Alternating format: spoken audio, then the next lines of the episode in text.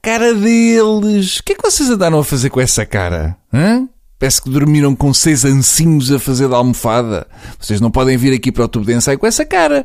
Têm que ir à vulcanização e depois então passam por cá quando já estiverem com uma cara de ouvintes. Mas agora é assim ou quê? Nem uma sombra, nem um batom, nem uma máscara de soldar. Bem, segundo li, não me lembro agora onde, um inquérito da consultora Ernst Young sobre fraude e corrupção em 38 países coloca Portugal na quinta posição dos mais corruptos. Quinto, esse é um lugar um bocadinho coiso. Ao menos terceiro, que já dava para pagar alguém para tocar o hino.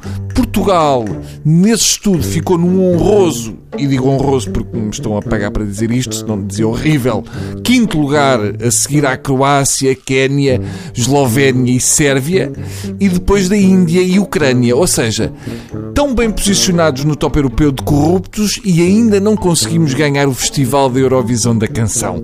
O mais estranho disto é Portugal estar num lugar tão fixe no top dos corruptos, mas praticamente não haver ninguém preso por corrupção no nosso país. Alguém está a mentir. Isto não faz sentido. É o mesmo que dizer Portugal está em terceiro no top de mamalhudas da Europa, mas depois uma pessoa passa um mês na praia e nada. Aparece ali uma, mas são falsas. Faz confusão. Ainda agora, há uns tempos, o cantalentejano foi considerado património universal e apareceram logo os grupos todos e agrupamentos de cantalentejano, inclusive cantalentejano de Chaves, era vê-los em todo lado na televisão, na rádio, etc. Ficaram tão na moda que se uma pessoa bêbada começava a tentar cantar o malhão, sacava logo duas ou três estrangeiras.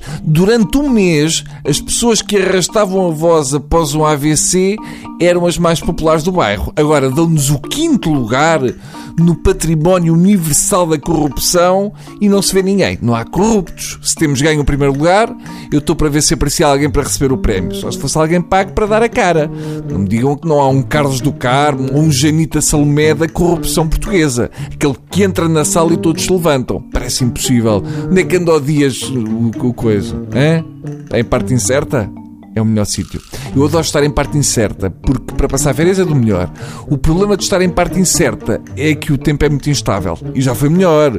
Porque quando eu comecei a ir para a parte incerta, pouca gente costumava ir para lá. Quase ninguém conhecia a parte incerta. Agora, como já dá um bocadinho da moda ir para a parte incerta, já há quem tenha lá a casa o ano todo. E é isto. Pronto, se gostarem podem repetir. Uh, é só fazer marcha atrás com o carro que isto volta ao princípio. A sério, experimentem. Na autostrada é onde resulta melhor, dá para andar mais rápido para trás. Está bem? Também é coisitos.